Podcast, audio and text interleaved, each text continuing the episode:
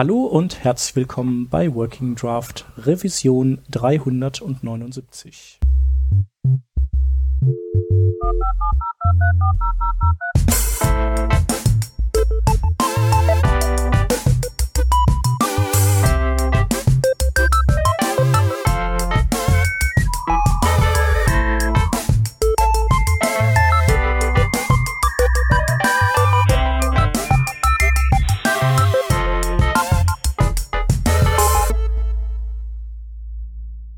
Wir sind zu viert.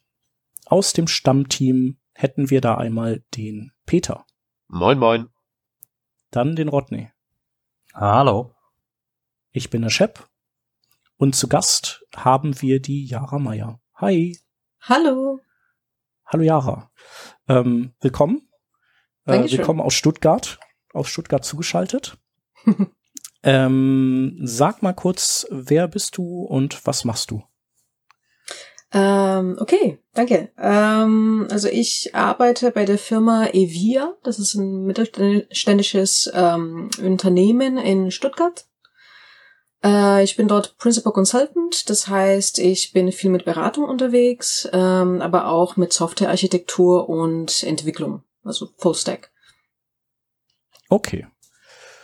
Das äh, ja deutet ja schon so ein bisschen darauf hin, äh, was oder worüber wir uns heute unterhalten wollen. Und zwar haben wir gedacht, wir unterhalten uns über vielleicht so ähm, generelle ähm, Projekt-Workflow-Geschichten und ähm, ja, was was ist da, was was da schief läuft und vielleicht auch, wie man Dinge ähm, gut angehen kann. Und ähm, du bist ja dann durch deine Consulting-Tätigkeit, äh, siehst du ja relativ viele Dinge und viele Projekte und ähm, du, äh, ja, du, du siehst da viele Probleme. So, habe ich ja eben um, schon mal ähm. gesagt. Und ähm, mhm. du beobachtest auch bestimmte Prozesse immer wieder und einer von denen ist, ähm, wie Projekte überhaupt sozusagen erstmal in die Hände von so einem IT-Dienstleister gelangen. Mhm. Genau, ähm, also das finde ich ein sehr interessantes Thema. Ähm, das Ding ist, also ich arbeite schon seit fast 15 Jahren in IT und ähm, Softwareanalyse oder Systemanalyse, wie man das nennt, habe ich schon von Anfang an quasi gemacht und auch ein bisschen Beratung. Ähm, was ich immer wieder sehe, ist, dass wir immer noch in diese Gedanke ähm, ja verankert quasi sind, ähm, dass eine Firma sagt, okay, ich brauche ein ganz bestimmtes Stück Software, also customisiertes Software, ähm, das entwickelt werden soll und sie haben schon eine ganz klare Vorstellung, was sie wollen. Das heißt, sogar Screens haben sie vielleicht, ähm, das ganze Workflow, also das ganze Prozess, das, das steht schon alles fest. Ähm, und dann landet es halt bei irgendeiner IT-Firma und man soll es entwickeln. So. Was ist, also wo liegt da das Problem oder wo, äh, wo liegt das vielleicht äh, irgendwas, was man, naja, vielleicht überdenken könnte? Ähm, man muss sich dran erinnern, dass diese Firmen keine meistens nicht aus Techniker besteht oder Leute, die sich gut mit Systemen auskennen. Das heißt, also das sind keine Experts in IT oder in Software, also Applikationen, Systemen etc. Also wie soll denn eine Person, die fachlich vielleicht ihre Firma perfekt versteht, ähm, auch irgendwie ein System konzipieren, der auch perfekt dafür funktioniert, ohne zu wissen, was alles möglich ist. Das ist, was ich mich immer wieder frage. Und da sehe ich auch, dass es nicht wirklich, also klar, es funktioniert irgendwie, aber es ist nie so gut, wie sein könnte.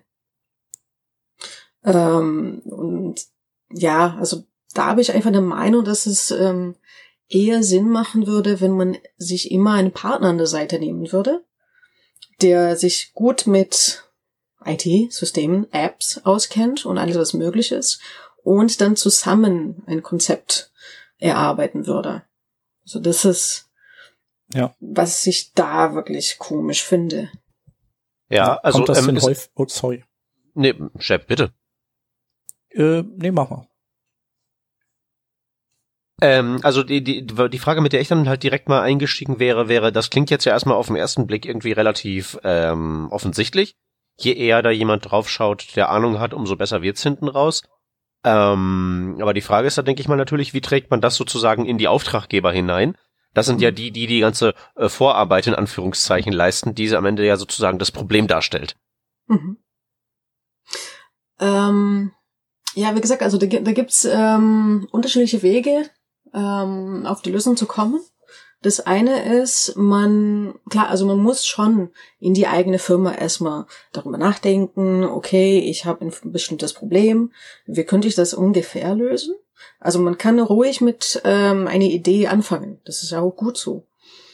Aber ähm, dann sollte jemand dazukommen, der bei der Prozessanalyse, bei dem Requirements Engineering, sagen wir mal so, ähm, helfen kann und dann was daraus, ja, konzipieren kann. Ähm, dann ist halt die Frage, okay, wer zahlt dafür? Das ist meistens das Problem. Ne? Mhm. Ähm, klar, am liebsten wäre es jeder IT-Firma in der Welt, dass das bezahlt wird.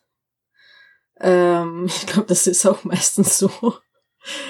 Ähm, aber das muss ja auch kein, kein großen Werk von drei Monate sein. Ich meine, bei den meisten Systemen oder Apps, die man braucht, ist es eh etwas kleineres. Aber selbst da, wenn du schon, äh, keine Ahnung, wie viele hunderte Stunden investierst in Entwickler, dann warum nicht gleich mit äh, der optimalen Idee? Äh, von, von wie viel Aufwand sprechen wir da? Also jetzt anteilig am Gesamtaufwand von so dem Durchschnittsprojekt?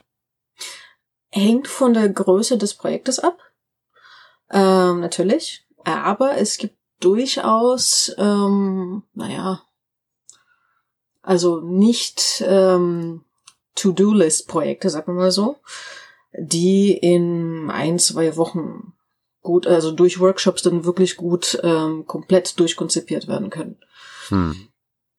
Also je, je nachdem, wie man das angeht. Hm. Ja. Wenn du, wenn du sagst, durchkonzipiert, was genau meinst du damit? Ist halt die Frage, wie offen der Kunde ist.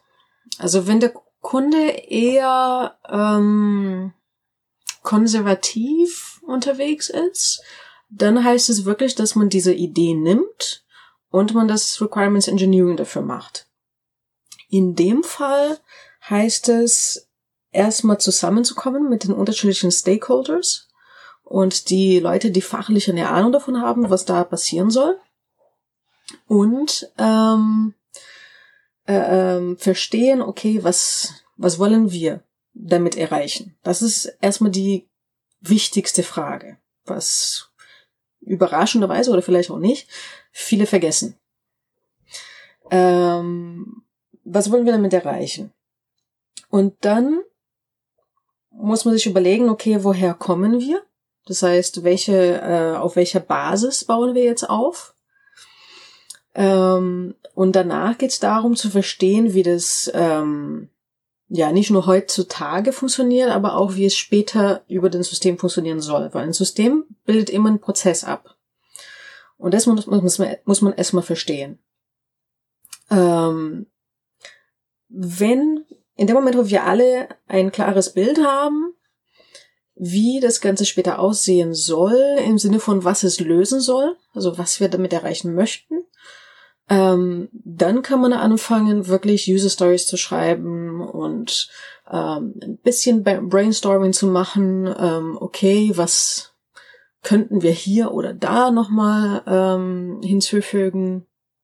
Oder wie können wir irgendwas Bestimmtes simplifizieren? Äh, und so weiter und so fort.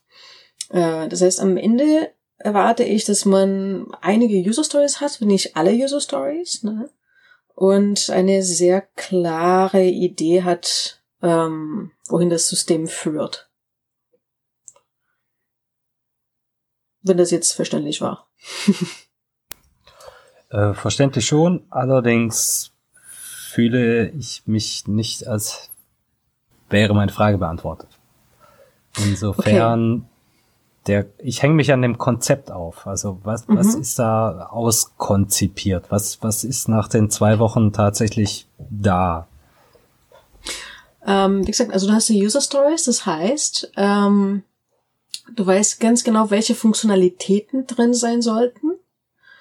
Ähm, Screens sind für mich da eher zweitrangig, weil sie nicht unbedingt, also die Funktionalität hängt nicht von den Screens ab. Es hängt nicht davon ab, wie das aussieht. Äh, das heißt, du willst lieber wissen, dass du ähm, irgendwelche Modelle ähm, hinzufügen kannst in der Datenbank und dass irgendwelche Nachrichten rausgehen. Aber wie das dann aussieht, klar, es ist wichtig, aber nicht in diesem Moment. Ja, also danach kannst du das immer noch an, an UX-Lern geben und ähm, sicherstellen, dass es alles ähm, von der Usability her passt. Ähm, aber ich warte, dass am Ende eine komplette Funktionalitätsbeschreibung ähm, entsteht.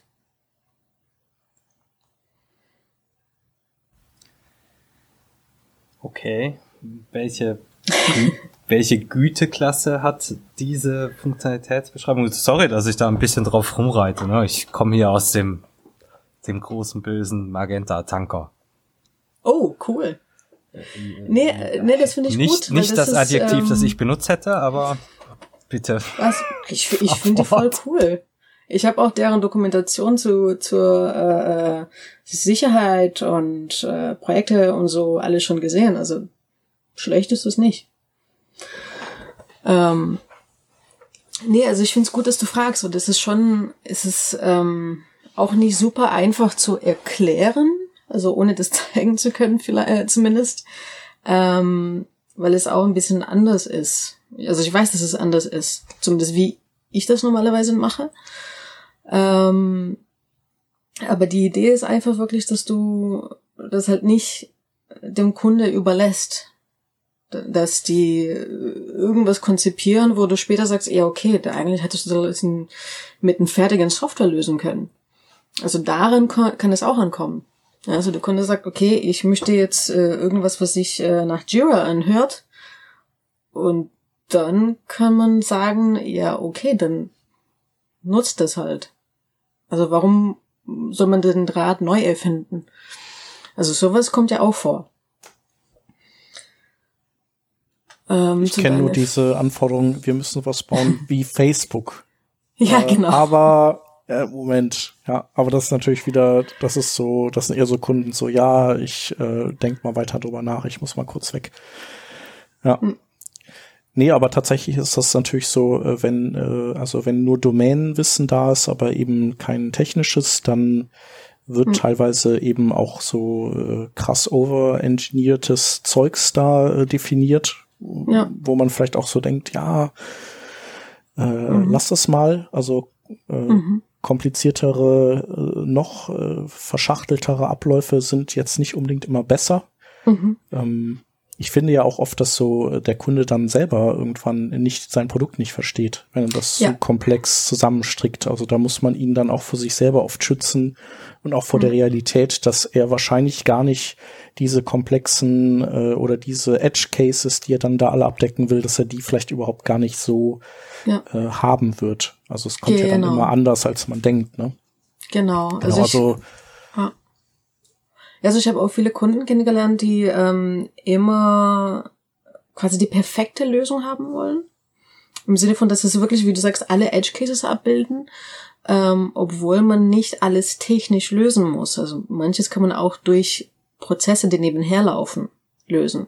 Zum Beispiel ja. ähm, auch im Scrum. Also in Scrum sehe, sehe ich das auch häufig, dass man sagt, ja, nee, wir müssen das jetzt alles über irgendwelche spezielle Jira Workflows abbilden. Äh, naja, also wenn es reicht, dass du zu den anderen eher neben dir gehst und sagst, hey, ich bin fertig, dann ist das vielleicht doch nicht nötig, wenn es so eine Unmenge an Komplexität hinzufügt. Ja. ja also in andere Fälle ähm, sind halt die Missed Opportunities, ähm, zum Beispiel in der Logistikbranche. Ähm, da ist irgendein System, um die ganze äh, Lieferkette ähm, zu verfolgen. Aber du weißt als Kunde zum Beispiel nicht, dass es überhaupt Barcodes gibt und dass die ultra easy sind, in irgendeiner App äh, als Funktionalität hinzufügen. Naja, dann hat man halt eine äh, gute Opportunity jetzt verpasst, ähm, alle Boxen oder so ähm, super einfach zu verfolgen. Ja, und ohne dass Leute ständig drauf gucken müssen. Ja.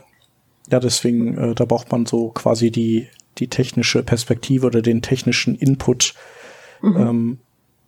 ähm, äh, den man, weil man einfach dann auf solche Sachen nicht kommt. Andersherum braucht man aber auch das Domänenwissen, also dass der Kunde ja, halt definitiv. hat, weil wenn man äh, nur den ja. Techniker draufsetzen würde, würde genau so ein äh, Mumpitz rauskommen, nur ja. halt technisch äh, wahrscheinlich so super implementiert. Aber eben irgendwie genau. hilft beim Problem nicht weiter. Ja, genau. Also das ist genau das. Also mein Lieblingsding ist, wenn ich ähm, in eine Firma reingehen darf und mit den Leuten wirklich ähm, zusammensitzen darf und gucken, gucken darf, wie die arbeiten. Also, dass sie mir ihre Arbeit erklären, was sie machen, wie das alles funktioniert, was ist gut, was ist vielleicht nicht so gut. Und dass man wirklich ein klares Bild hat davon, wie die Realität aussieht. Also nicht nur die Prozesse, die irgendjemand auf irgendein Word äh, gemalt hat, sondern wie das in der Realität äh, ja, ausgespü ausgespült wird. Mhm. Und, ähm, und da fallen ja auch gleich Dinge ein, wo, wo man sieht, ja, okay, äh, hier kann man das gut mit, mit, äh, mit einem Online-Formular standardisiert werden. Also das müssen auch nicht immer die riesige Lösungen sein. Ja. Na, es gibt vieles, was man durch, keine Ahnung, Office 365 lösen kann. Oder sonstige Tools, die ja. man schon im Einsatz hat. Ja, eigentlich sind das ja auch so äh, typische Startup-Ansätze, ne? dass man sagt, erstmal so Product Market Fit äh, so äh, ausklamüsern. Also mhm. gucken, ob äh, das, was ich bauen will, überhaupt das ist, was äh, also die Leute äh, brauchen mhm. und was denen dann weiterhelfen würde, oder ob ich quasi an der an, an der Wirklichkeit vorbei ähm, konzipiere und designe Mhm. Und äh, dann halt diese, dieser MVP-Gedanke, ne? dass man sagt, ich muss ja, nicht genau. ewig und drei Tage an irgendwas rumschrauben und dann mhm. äh, präsentiere ich das nach, nach dieser Zeit den Leuten und dann sagen die mir, das ist aber genau nicht, was wir brauchen, sondern mhm. ähm, erstmal so äh, mit vielleicht Dingen starten, die nicht ganz genau das sind, aber mit denen man schon mal gucken kann, ob es damit, genau. ob man genau. damit seine Workflows verbessern kann. Ja.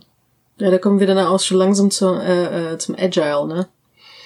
Das ist natürlich dann Best-Case-Szenario, wenn du die Möglichkeit hast, ein Projekt nicht komplett am Anfang schon konzipieren zu müssen, sondern nur die Grundlage und die Details können äh, dann später ne, äh, kommen. Also du fängst mit irgendwas Greifbares an, dann darf der Kunde damit rum, äh, rumspielen und äh, gucken, ob das sich gut anfühlt und ob irgendwas fehlt. Und ähm, dann darf man das halt verbessern ne, und darauf aufbauen. Ja. Und kriegt man sowas dann einigermaßen stressfrei verkauft? Ich ähm, hab jetzt, ich habe jetzt keine Ahnung von, aber ich stelle mir das halt eben relativ schwierig vor. So ein Ja und dann schauen wir mal Ansatz. Äh, so. Ähm. Überraschenderweise gibt es Kunden, die das explizit wollen. Das sind Aber wahrscheinlich sind die, die, die, das sind wahrscheinlich die, die es schon mal, bei denen, die es schon mal anders probiert haben und daraus gelernt haben. Wahrscheinlich. das auch.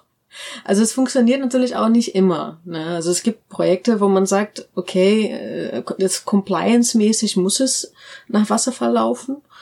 Ähm, aber es gibt Kunde, vor allem wenn die mit Time und Material arbeiten, weil das ist dann nochmal was anderes, ähm, die dann daran schon gewöhnt sind dass man hm. wirklich agile arbeitet, arbeitet.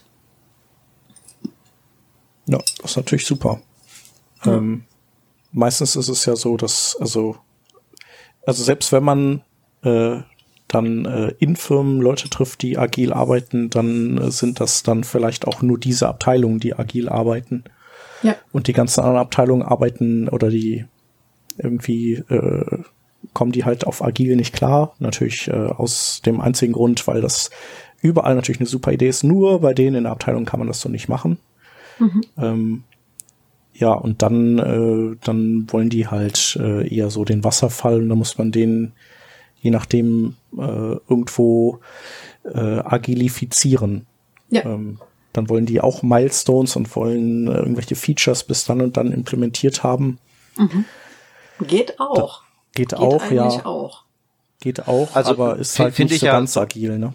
Also für mich so als äh, Außenseiter hört sich das ja eher vernünftig an, weil ja nun auch nicht jede Abteilung, sagen wir mal, gleichermaßen softwarenah ist und mhm. ähm, für gerade so einen unklaren, ständig mutierenden Softwarebrocken mag das ja der richtige Ansatz sein, aber wenn man sich davon auch nur drei Schritte entfernt, sieht, sieht die Welt vielleicht ja schon anders aus. Also man muss ja nicht äh, alles mit einem und denselben Hammer erschlagen, würde ich mal annehmen. Nee. Nee. nee, muss man nicht, aber ich denke halt, äh, also das Ding ist halt, ähm, wenn du, äh, wenn du so Abteilungen hast, die gerne alles am Anfang sozusagen ausarbeiten möchten und dir dann einen Anforderungskatalog hinschmeißen, der 100 Seiten hat und das ist dann das, was du implementieren sollst, also so ist ja so klassischer Wasserfall, dann äh, Ich könnte noch ein, ein extremen Beispiel geben. Ja, gerne. Also ich wollte nur sagen, wenn du diese Leute dann, also du, du müsstest die dann, du dann nagelst du die, aber auch musst du die auch festnageln und sagen, dann gibt es auch gar keine Änderung. Also selbst wenn euch in vier Monaten einfällt, dass ihr eine Sache vergessen habt, mhm. dann kriegt ihr die Änderung nicht mehr, weil ja. das ist wäre ja im Prinzip genau das, wa warum man agil arbeitet. Ja, aber das versteht sich von selbst, oder? Also ich eigentlich verstehe ich, ich das von ja, aber das, das geht ja dann auch nicht. auch nicht. Also das wollen die ja dann auch nicht. Also dann muss man irgendwie trotzdem schauen, dass man seine Prioritäten um, umbockt mhm. um, um sich dann anzupassen an irgendwelche oder neue Marktanforderungen oder so. Und das ist ja eigentlich auch normal, ja. Und ja. deswegen sagt man ja, ist eigentlich dieses, dieses agile Vorgehen, dass man so seine, seine Ziele zwar im Blick hat, aber den Weg dahin eben eher kurzfristig definiert über Prioritäten, weil die sich auch ständig ändern, äh, dass man, also dass dieser Weg nicht vorgezeichnet ist, und man aber nur weiß, dass man so am Ende immer versuchen wird, in eine bestimmte Richtung sich zu bewegen. Ähm, ja. ja, jetzt will ich den Worst Case hören. Mhm. Ach so. Worst Case Wasserfallmäßig. Also das ist heißt, also das ist jetzt extrem, ja. Das heißt, du hast am Anfang das äh, die Requirements ähm, festgelegt. Dann muss es halt eine, eine Architekt rüber, äh, rübergehen. Also, das Requirements Engineering hat eh schon drei Monate gedauert, ja. Dann gehst du den Architekt. Da stehen schon mh, mm, 200 Seiten. Dann kommt der Architekt und soll daraus äh, Modelle bauen und keine Ahnung was. Ähm, dann gibt es jetzt mh, 400 Seiten. Also das kann ja schnell passieren. Und hat jetzt schon drei Monate beim Requirements Engineering gedauert, plus anderthalb Monaten bei dem Architekt, weil, naja, einen halben Monat äh, erstmal die Seiten lesen und verstehen und dann seine Arbeit machen. Also viereinhalb Monate bisher. Und dann kommst du den Entwicklern. Und dann schmeißt du den Entwicklern mal ähm, 400 Seiten in die Hand. Oder 500. Dann soll sie das alles erstmal lesen und verstehen und dann anfangen zu entwickeln. Gut, einen Monat verstehen und lesen. Sind schon bei fast sechs Monate und dann sollen sie entwickeln. Von mir aus soll es ähm, sechs Monate dauern, das ist jetzt schon ziemlich schnell. Das heißt, wir haben schon einem Jahr seit dem Moment, wo man die Anforderungen gestellt hat. Man hat ein Jahr gewartet, bis überhaupt was da ist. Ja, weil nur am Ende kannst du mal was liefern. Gut, dann guckt sich das die, äh, äh, die Fachabteilung an. Naja, eigentlich ist das jetzt schon veraltet. Das Prozess hat sich schon längst geändert. Jo, so läuft es ab und zu. Ja.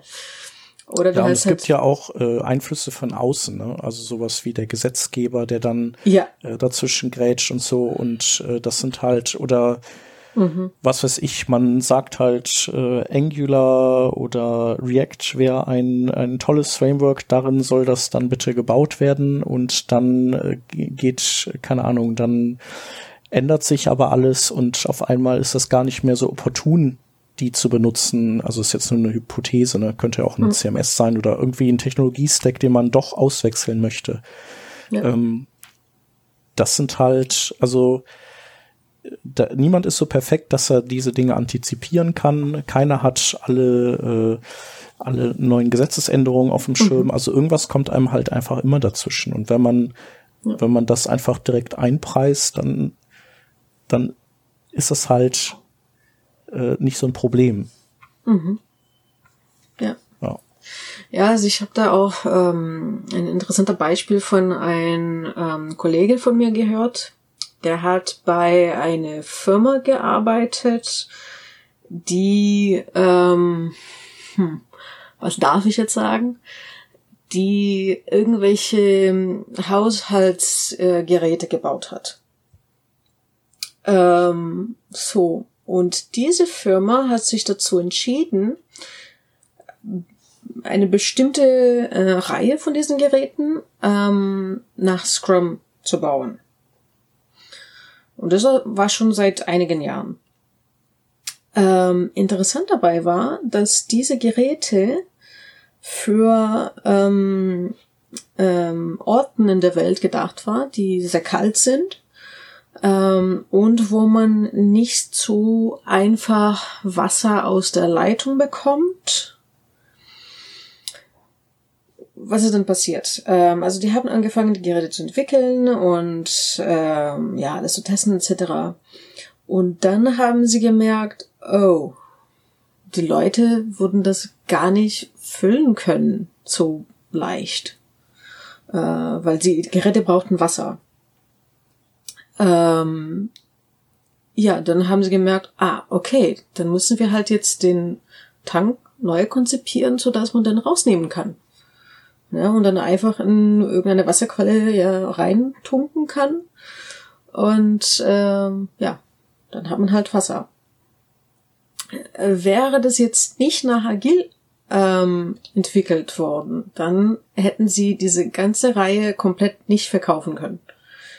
Oder sie hätten noch Jahre warten müssen, bis sie mit der neuen Iteration fertig wären. Ähm, ja, also das hat mir mein Kollege damals erzählt. Und fand ich auch echt interessant, weil man sieht, okay, das ist jetzt nicht nur Softwareentwicklung oder keine Ahnung was, das ist auch Maschinenbau eigentlich. Ja. Ne?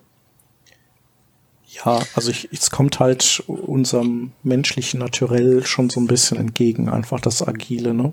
Weil wir kriegen das einfach, wir kriegen halt nicht alles auf den Schirm und es ist halt mhm. halt echt schwierig. Und ähm, dann, man kann reagieren. All, ja, man kann reagieren, genau, und verliert dann ja. einfach nicht viel Zeit. Ja. ja. Genau. Ähm, also was ich noch sagen wollte, ist, ähm, dass mit Deadlines und ähm, Features und so und Milestones, ähm, das geht auch mit Scrum, also mit Agil, egal welches Agil. Ähm, das haben wir sogar mit mancher unseren Kunden, und zwar, dass man ähm, festlegt, okay, im ersten Quartal wollen wir äh, einen bestimmten Bereich in einer Applikation ähm, zur Verfügung haben. Ähm, da haben wir das dann so gemacht, dass man sagt, okay, ich möchte eine bestimmte Funktionalität haben, okay, aber was man dann kontrollieren muss, ist halt den Scope äh, von dieser Funktionalität und Funktionalitäten. Ja, das heißt, man sagt zum Beispiel, okay, ich habe jetzt eine Liste, die ich durchklicken kann oder die ich filtern kann, ähm, beziehungsweise sortieren kann, aber ich kann sie nicht filtern. Das heißt, man nimmt ein paar ähm, Schnickschnacks heraus oder ein paar more, äh, ja, Advanced Features raus ähm, und lässt nur das, was man unbedingt braucht zum Leben. Ja. Ähm, das funktioniert ganz gut eigentlich. So also das, nicht eigentlich, das funktioniert ganz gut. Ja.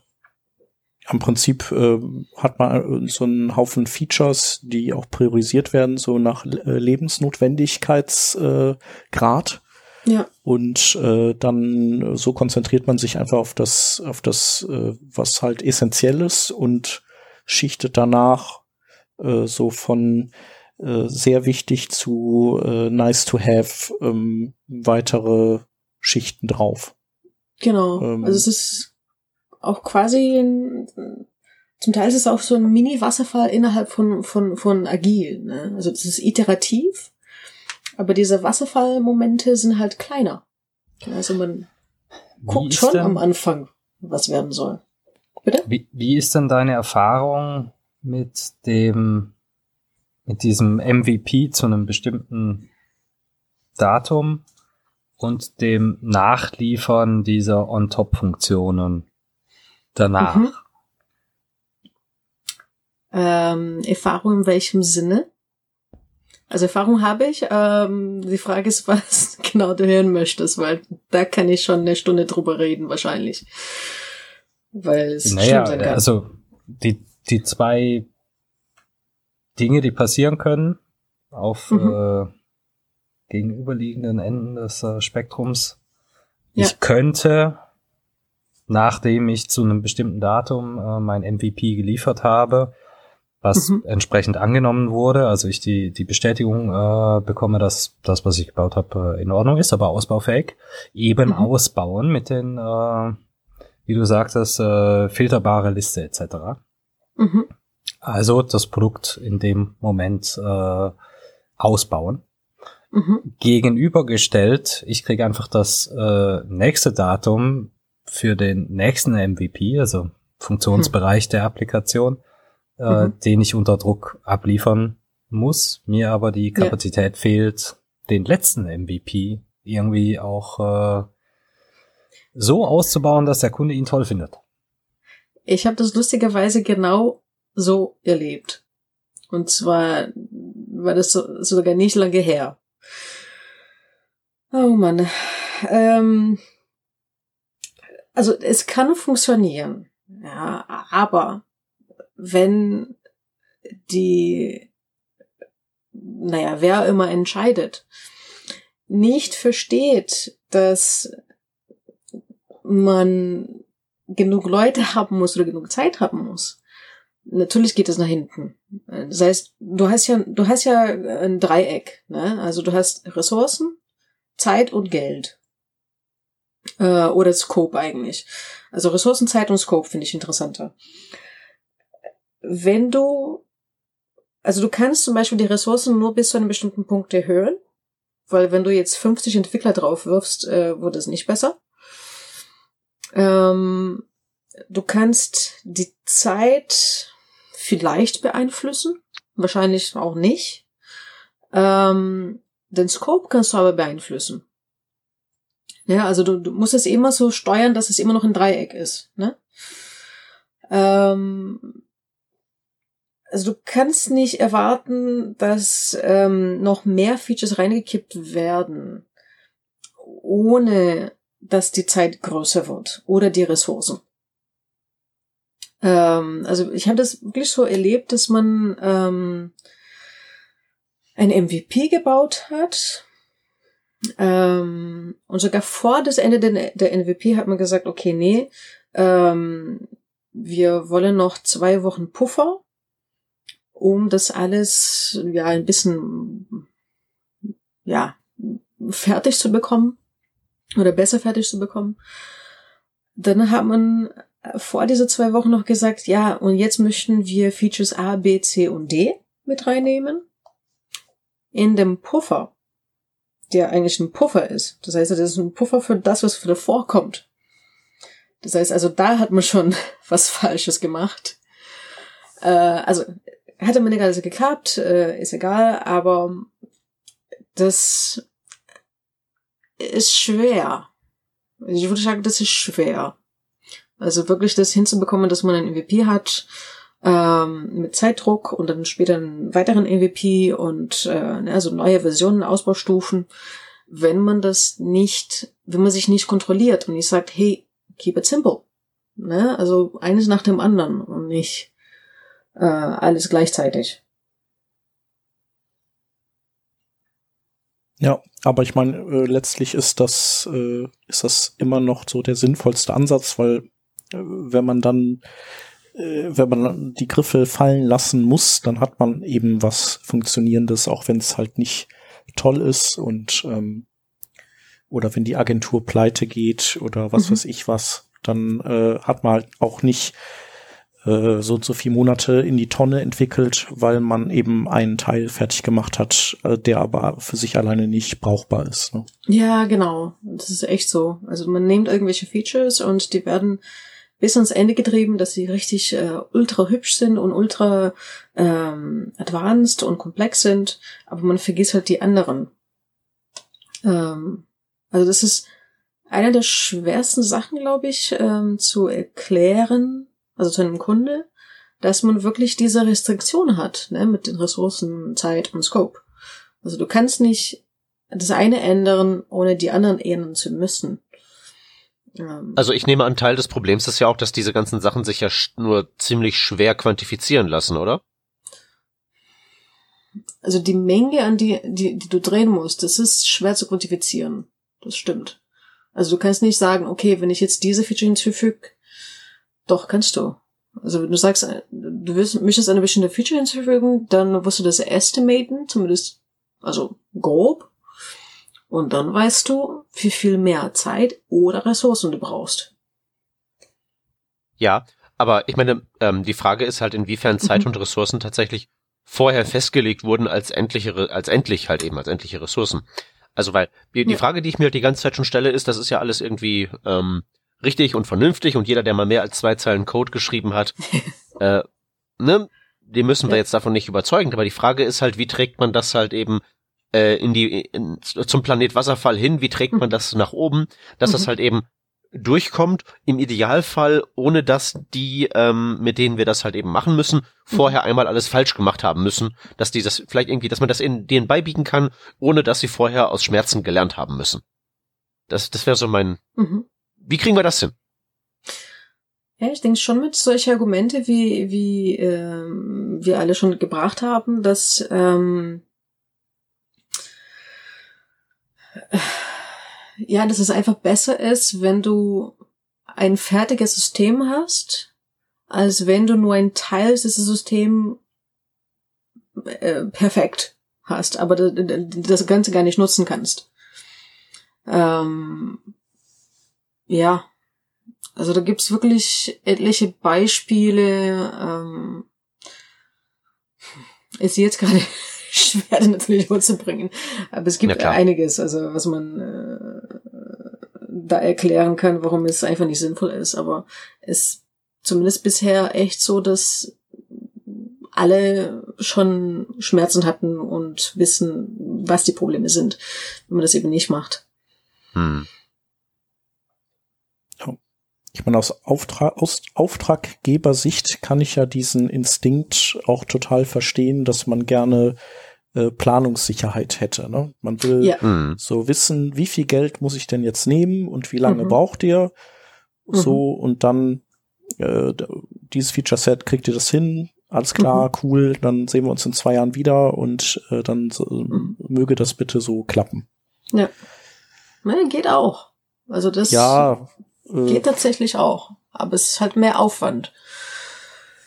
Genau, geht auch und äh, wahrscheinlich intern wird das ja am Ende dann auch alles, zumindest heutzutage, äh, dann eben, wie ich schon meinte, agilifiziert. Also ich hatte das ja. auch schon, dass wir solche Kunden hatten und das wird dann eben intern äh, äh, agil runtergebrochen und mhm. mit Puffern versehen, so dass man, dass man dann sozusagen sehr zuversichtlich ist, dass man dem Kunden gerecht wird und das für ihn von außen so erscheint, als hätte man eben quasi einfach einen Entwicklungszyklus gemacht, mhm. wo man ihm das Produkt dann äh, hingebaut hat. Und genau. tatsächlich intern waren das halt, was weiß ich, wie viele Sprints. Ja. ja. ja. Also quasi agile Arbeit in einem eisernen Korsett, ja? Mhm. Habe ich jetzt ja, im Moment genau. tatsächlich. ja, das kenne ich auch. Genau. Ich hätte ja auch gedacht, also wenn, wenn das einer erklären könnte, dann vielleicht der Rodney. Weil äh, ich, Ja, ich würde euch zutrauen, dass ihr, dass ihr, also ich weiß, dass ihr agil arbeitet, aber ich äh, würde euch zutrauen, dass noch diverse Abteilungen bei euch und vielleicht auch äh, so die Higher-Ups ähm, ja tendenziell auch eher von dieser Idee begeisterter sind, zu sagen, wie lange braucht ihr, äh, wie viel Budget braucht ihr, äh, macht und bitte Anforderungskatalog schreiben. Ja, ich weiß gar nicht, wie, wie viel ich dazu jetzt sagen kann und sagen darf auch. Ähm, Du kannst ja behaupten, dass, äh, dass das bei Freenet so wäre. bei Freenet. noch? Genau, Ja, tausch einfach die. Namen aus, dann ist das, dann können die dir nix. Richtig. Ähm, also, mal jetzt auf mein Projekt hier bezogen. Wir betreiben Softwareentwicklung, Produktentwicklung und das Ganze weitestgehend agil. Also der, der Maschinenraum ähm, arbeitet entweder, also die unterschiedlichen Teams arbeiten entweder nach Scrum, äh, Kanban, wie auch immer, darf sich jeder aussuchen. Das Problem ist aber, dass die Führung da nicht so besonders agil ist. Nicht, weil unsere direkte Führung das nicht sein will, sondern weil sie das gar nicht sein kann. Denn um beispielsweise ein Projekt X zu machen, musst du halt das Budget dafür holen. Das Budget Mhm. kriegst du aber nicht von Leuten, die mit so einer Aussage, ja, wir gucken mal, was wir hinkriegen, besonders gut klarkommen, sondern denen musst du irgendwie ein Luftschloss äh, vorlügen. Das finden die dann super und dann stehst du auf einmal da mit irgendeinem Termin, zu dem du ja die ersten Teile deines Luftschlosses liefern musst, aber im Zweifelsfall noch gar nicht weiß, wie, was, wo, wer, wann überhaupt tun kann. Aber du hast ja jetzt Geld bekommen, deswegen machst du jetzt halt irgendwas. Also es ist irgendwie strange, teilweise. Ähm, man will von ganz oben agil sein. Ganz unten versucht man das auch irgendwie so vor sich hin zu leben. Und irgendwo auf dem Weg in der Mitte, ähm, ja, ich will nicht sagen, fährt das gegen die Wand, aber ist das nicht ganz so agil. Und die Frage da ist natürlich, wie, inwiefern schlägt sich das denn bis nach unten durch? Oder ist das einigermaßen gut abstrahiert? Das wüsste ich. Ich weiß jetzt nicht, wie ich auf diese Frage antworten soll, ehrlich gesagt. Naja, wie, inwiefern ist halt die, äh, die gelebte Agilität unten im Maschinenraum dadurch ähm, eingeschränkt, dass es halt ähm, ein paar Ebenen weiter oben dann mehr so wasserfallartig zu, zugeht. Eingeschränkt. Also Puffy Weil ich meine, es, es, es könnte dir, es könnte dir egal sein, was die da oben machen, sofern es dich halt nicht direkt spürbar im Alltag betrifft, wenn du halt nur irgendwie alle paar, weiß ich nicht, Zeiteinheiten mal irgendwie ähm, Luftschlösser tatsächlich irgendwie aufbauen musst und dann sich das irgendwie so zurechtmauschelt, könnte dir das ja wirklich wurscht sein. Ja, das Problem ist, dass man da ja mit in diesem Luftschlossgemauschel involviert ist. Also, das passiert ja nicht irgendwo weit weg von dir. Sondern das ist Das ja bedeutet, quasi dein nächstes Projekt, an dem du im Zweifelsfall auch schon irgendwie angefangen hast, ohne genau zu wissen, wo der Hase hinrennen soll. Respektive gesagt bekommst, wo der Hase hin soll, aber schon jeder im Raum weiß, ja, das ist jetzt hier aber mehr so der Grill des Nachbarn, wo der Hase hinläuft, äh, weiß auch jeder, aber das haben wir halt, dafür haben wir halt Geld bekommen. Okay. Es ist, ja, ich sage ja, also teilweise sehr, sehr strange. ja, die müssen wahrscheinlich einfach mit einem Budget arbeiten, gell? Von das, was verkauft wurde. Genau. Also wenn du halt so Sonderdinge machen willst, und ich will da jetzt gar nicht zu sehr ins Detail gehen, dann äh, musst du dir von irgendwo halt das Geld dafür holen. Ja. Damit du Geld bekommst, musst du halt erklären, Ich würde hier gerne Luftschloss X bauen. Ah, super Idee. Mhm. Luftschloss wollten wir schon immer mal haben. Hier äh, hast du mal ein, zwei, drei Koffergeld. Kriegst du drei Koffergeld. Den ersten mhm. kriegst du, wenn du uns hier die äh, die ersten Wolken zeigen kannst, auf denen das mhm. äh, Luftschloss dann ähm, ne, steht. Ja. So. Ja, wir haben, wir haben sogar ein paar Kunden, wo man echt ein Jahr im Voraus äh, das Budget, also sich das Budget für ein Projekt holen muss. Das ist schon, ja, schon krass in dem Bereich, finde ich. Ja, also hier im Konzern ist das schon auch so, äh, die Budgetierung für das, was wir dieses Jahr gemacht haben, ist letztes Jahr passiert. Ja. Aber an sich finde ich das ja nicht schlimm, wenn das eben, äh, wie Yara schon meinte, nicht äh, sozusagen in einem, in diesem Dreieck dann, dass wenn die anderen Teile nicht beweglich sind. Ne? Also ich finde ja schon okay zu sagen, ihr könnt, keine Ahnung, äh, Summe X pro Jahr für Entwicklung verbraten und äh, weil am Ende wird das bestmögliche, auch an die aktuelle Situation angepasste Produkt entwickelt worden sein, was für dieses Geld äh, möglich war zu entwickeln. Also man kann es halt, man kann nur nicht am Anfang des Jahres schon sagen, wie das genau aussehen wird. Weil dafür müsste man ja dann wirklich äh, alles durchplanen und estimaten und eben wiederum diesen Wasserfall an Start bringen, ähm, und eine Glaskugel haben. Genau, und der dann eben nur ein ganz bestimmtes Bild eines äh, eines äh, ja eines Produktes zeichnen kann. Äh, und äh, Agilität ist ja so eine Art ähm, äh, Schrödingers Katze-Produkt. Also äh, das kann halt viele Formen annehmen und äh, je weiter die Zeit fortschreitet, desto desto weniger Varianten sind dann noch möglich. ja, keine Ahnung. Ähm, aber wahrscheinlich, also die Luftschlossmenschen, die sind das doch wahrscheinlich auch gewöhnt, dass ähm, die viel versprochen kriegen und am Ende dann äh, die dann doch eher nur die Hälfte kriegen, egal ob es Wasserfall ist oder agil, oder? Weiß ich nicht, da muss ich mutmaßen. Ich habe mit diesen Luftschlossmenschen äh, tatsächlich nicht viel zu tun, um nicht zu sagen gar nichts. Also ja. ich also ich habe jetzt nicht den Eindruck, dass, dass bei Wasserfallprojekten die am Ende viel zufriedener rauskommen, äh, wenn die die Ergebnisse sehen, als bei agilen. Also irgendwie ist es halt einfach generell äh, schwierig, um vorher schon zu wissen, was man nachher in der Hand hält. Ja, schlimm ist auch halt, dass man, also es gibt Firmen, wo es ganz schlimm ist, wo man mehr Wert darauf legt, ob es aussieht dass es oder so aussieht, als ob es funktioniert, ähm, als dass es wirklich funktioniert. Das heißt, man verkauft irgendwas und man sagt, okay, ich habe es gemacht, aber ist ja nicht unbedingt so. Mhm. Weil da geht's weniger um, okay, wir erreichen was zusammen und mehr um Appearances. Ja. Ähm, also da wird echt ab und zu Dinge auch, werden auch Dinge vorgetäuscht. Ähm, ja, die werden irgendwann entwickelt, aber zu Deadline wird's vielleicht vorgetäuscht. Ja. Und nicht von uns, also generell. Mhm.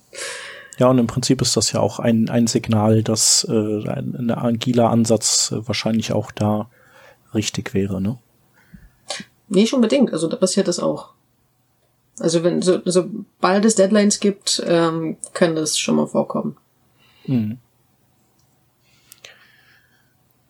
Tja, alles nicht so einfach, ne? Je größer die Projekte auch, desto schwieriger ist das alles.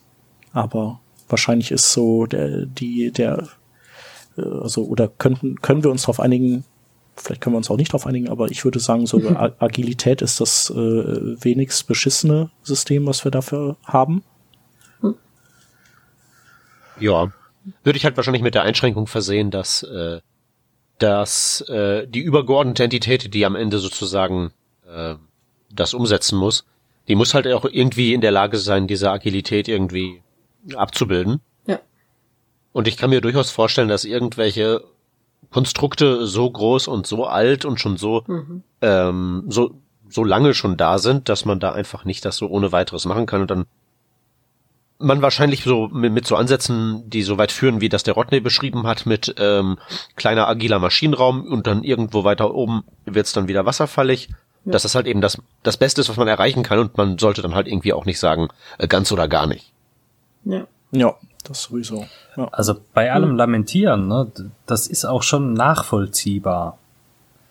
Ähm, was wir gerne mal, als Entwickler jetzt, was wir gerne mal ignorieren, ausblenden oder im Zweifelsfall auch einfach nie verstanden haben, ist, dass jedes Produkt, das wir entwickeln, ja auch irgendwie an den Kunden muss. Das heißt, du musst äh, eine Mark deine Marketingmaschinerie äh, anfahren. Du musst sie vorwärmen, dass die dann zum richtigen Zeitpunkt auch äh, unter Volldampf loslegen kann. Du musst äh, deine Vertriebsstrukturen entsprechend äh, vorbereitet haben, dass da jetzt was kommt, etc. Und je größer und komplexer so ein Unternehmen, desto schwieriger diese Vorlaufzeiten, desto ja penibler geplant. Ne? Es geht ja dabei mhm. in diesen äh, Welten, gerade im Vertrieb und äh, Marketing geht's ja nicht primär um Agilität, sondern es geht um Effizienz. Ich möchte möglichst mhm. viel verkaufen und möglichst wenig Einsatz dabei haben. Also Einsatz im Sinne von Menschen, die ich bezahlen muss, Zeit, die ich brauche, um irgendwas vor die Tür zu kriegen, etc. Ne? Das heißt, hier sind wir zu Tode optimiert und das auf einer Ebene, wo du halt Optimierung durch Planung bekommst. Und jetzt stehen wir wieder dem agilen Entwicklungsgedanken quer, wo wir sagen, ja, pff, wir haben da ein Ziel, wir gucken mal, wie wir da irgendwie hinkommen, mal gucken, was dabei rumkommt. Äh, das läuft für diese Leute einfach nicht. Also das ist, das kommt denen, ich, ja, also ich würde sagen, dass das, das läuft in diesen Strukturen nicht. Ne? Ich glaube, das hat weniger mit den Leuten zu tun, als mit den ganzen drumherum. Wenn du keine Marketingmaschine hast, die du anwerfen musst, weil es halt nur darum geht, dass irgendwie da ein Inhouse-Prozess optimiert wird, dann ist das Problem ja gleich viel weniger groß. Das naja, stimmt. guck mal, die, du hast einen festen Zeitpunkt und äh, du kannst doch trotzdem, du könntest doch trotzdem diesen äh, MVP-Ansatz dann wählen. Das heißt, die Maschinerie genau. kann vorwärmen und du machst dann im Prinzip sowas wie äh, zum Beispiel jetzt war die Oscar-Verleihung und dann äh, oder äh, und dann werden da schon mal verschiedene Artikel zu verschiedenen potenziellen Oscar-Gewinnern vorbereitet und wenn der dann verkündet wird, dann haben sie die halt schon fertig. Hm. Ähm, könnte man ja auch machen, ne? dass man die Marketing-Maschinerie und ja. so weiter eben äh, so vorwärmt, dass man sagt, pass auf, es kann es kann, also entweder wir haben dieses Produkt oder wenn wir richtig äh, cool drauf sind, dann werden wir sogar ein bisschen besseres Produkt haben und das sieht dann folgendermaßen aus. Also o Obacht, Obacht, Herr ja Schäfer, Obacht, Herr Schäfer. Ja, bitte. Sie, Sie werden ja. höchst ineffizient. Sie, ja, Sie, arbeit, Sie arbeiten da für die Tonne. Das, das kostet Geld. Ne? Also wir haben gar nicht die Ressourcen, um hier fünf Artikel zu schreiben, wo nur einer gewinnt. Also wo, wo kommen ja, Sie denn nee, her? Fünf müssen es ja nicht sein. Aber äh, auch auch das, auch da gibt's gäbe es ja Lösungen. Ich verstehe das ja, ja, auch, ist ja auch äh, in Ordnung, äh, geht bei der Telekom nicht anders, aber ähm, ähm, so prinzipiell gibt's auch gäbe es auch dafür Ideen, so würde ich sagen. Ja, also ich denke, selbst in solche Situationen kann agil funktionieren. Ähm, aber halt modifiziert. Ne? Also wir sagen immer, agil, es ist kein, es ist kein Gesetz. Ähm, kann, darf es ja auch nicht sein. Also in dem, in dem Moment, ähm, was ich da interessant finde, äh, für so eine Situation mit einer starke Deadline, ist halt trotzdem agil zu arbeiten, ganz unten, ähm, indem man die feste Requirements wirklich aufdröselt. Äh, am besten mit einem Team, das schon zusammenarbeitet. Das heißt, sie kennen sich, sie können gut schätzen, sie haben ein bestimmtes Velocity schon mal. Und ähm, dass man nach einer kleinen Anlaufphase ähm, besser voraussehen kann, was tatsächlich zu dem Zeitpunkt des Deadlines äh, verfügbar sein wird. Und dann je nachdem auch ähm, reingrätschen kann und äh, andere Maßnahmen dazu nehmen kann. Weil das Interessante an Agil ist, du hast eher die Wahrheit. Also du, du kannst nicht ändern, wie schnell ein Entwickler ist.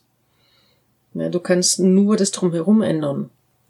Und wenn du weißt, wie schnell äh, äh, das Team ist und wie viel du noch zu tun hast, dann weißt du zumindest, wo du ankommen kannst im Moment. Und dann kannst du darauf reagieren. Das finde ich dann interessant in dem Moment. Ja. Ich würde sagen, wir äh, haben auf jeden Fall das Thema ganz gut äh, beleuchtet, beziehungsweise uns ausgetauscht und unsere Erfahrungen äh, äh, kundgetan. Äh, generell äh, kann man dich beziehungsweise euch ja buchen, wenn man sich hier wiederfindet in so einer Situation und Hilfe braucht, richtig? Ja, klar, voll gerne. Genau. Dein, äh, dich verlinken wir auf jeden Fall. Ähm, Dankeschön. Und ich denke, dass äh, viele der Hörer da auch Meinungen zu haben werden. Deswegen ähm, kommentiert das gerne bei uns auf der Webseite auf workingdraft.de. Ähm, genau, oder äh, twittert uns an äh, auf workingdraft oder twittert die Jahre an. Ähm, Twitter-Handle werden wir noch verlinken. Mhm. Ähm, ja, ansonsten lässt sich äh, noch sagen, dass wenn ihr äh, ein Thema habt, über das ihr mit uns quatschen wollt, ähm, dann äh, sagt uns Bescheid und dann äh, werden wir gucken, wann wir euch äh, äh, auf welchen Aufnahmetag an einem Montagabend wir euch legen werden.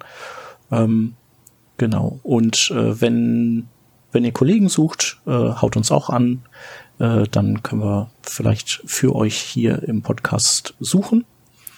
Äh, wenn ihr uns gut findet, dann folgt uns äh, oder äh, lasst uns was zukommen auf Patreon. Und in dem Kontext möchte ich auch nochmal Danke sagen an den Sascha und an den Stefan, die äh, jetzt ganz neu Patrone sind. Vielen Dank. Und ja, Links haben wir keine, soweit ich weiß. Ähm, daher würde ich sagen, vielen Dank nochmal an dich, Jara. Danke auch. Dass du da warst. Genau. Vielen Dank. Und äh, das können wir ja nochmal irgendwann äh, wiederholen. Würde mich freuen. Und äh, vielen Dank fürs Zuhören. Bis nächste Woche. Macht's gut. Tschüss. Tschüssi. Tschüss. Tschüss.